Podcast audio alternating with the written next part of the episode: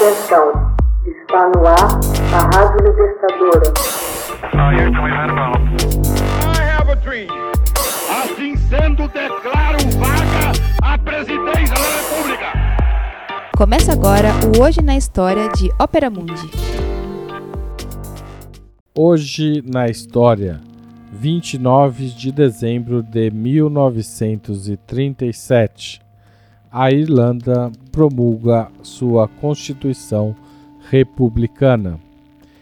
Em 29 de dezembro de 1937, o primeiro-ministro irlandês Eamon de Valera, líder do partido Fianna Fáil, Soldados do Destino, promulga uma Constituição republicana para a Irlanda, até então uma monarquia associada à comunidade britânica.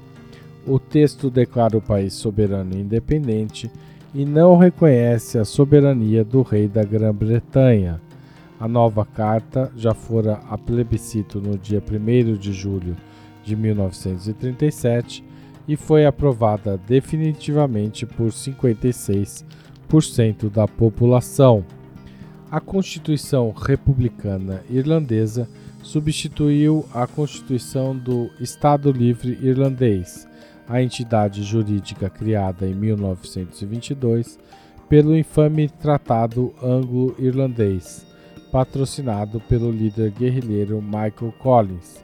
O acordo anterior fora denunciado por setores mais radicais, como o Fianna Fáil, principalmente por repartir o território da ilha da Irlanda entre o Ulster a Irlanda do Norte, sob controle direto de Londres, e o Eire, o Estado irlandês propriamente dito, além de submeter este segundo à coroa britânica nos mesmos moldes que as ex-colônias da Austrália e do Canadá. Em 1932, o Fianna Fáil chega ao poder democraticamente e começa a preparar o terreno para revogar o tratado na prática, se não de direito. O Dáil, parlamento irlandês na época unicameral, aprova paulatinamente diversas provisões que anulam termos mais submissos do acordo, como a figura do governador-geral, representante direto do rei, e as referências ao juramento de lealdade à coroa. Em 1836, a abdicação do rei Eduardo VIII gera o clima propício para rever a relação entre Dublin e Londres. A Constituição de 1922 já não reflete a teoria da autoctonia constitucional defendida por De Valera e começam os estudos preparatórios para a elaboração de um novo texto. Para adotar um substituto, o governo de De Valera nomeia alguns assessores especializados, submetidos ao Departamento de Assuntos Externos, cargo acumulado pelo próprio primeiro-ministro. Esses assessores trabalham no texto constitucional em duas línguas simultaneamente, inglês e gaélico, também chamado de irlandês. Como as duas comissões operam ao mesmo tempo em trechos distintos, traduzindo-se simultaneamente, o resultado é que, até hoje, alguns trechos da Constituição se contradizem nos dois idiomas. Sempre que há conflitos, prevalece o texto em gaélico.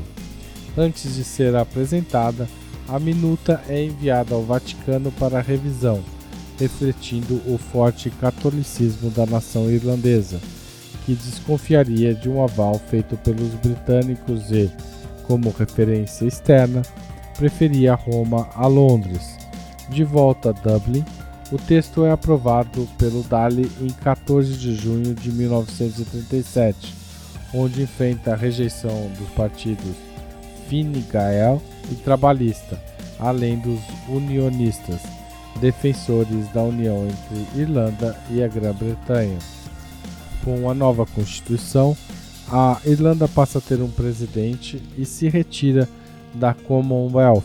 A República da Irlanda seria oficialmente proclamada em 18 de abril de 1949. Texto original de Max Altman e Pedro Aguiar, Locução de Haroldo Cerávulo Cereza. Você já fez uma assinatura solidária de Opera Mundi? Com 60 centavos por dia, você ajuda a manter a imprensa independente e combativa. Acesse www.operamundi.com.br/apoio.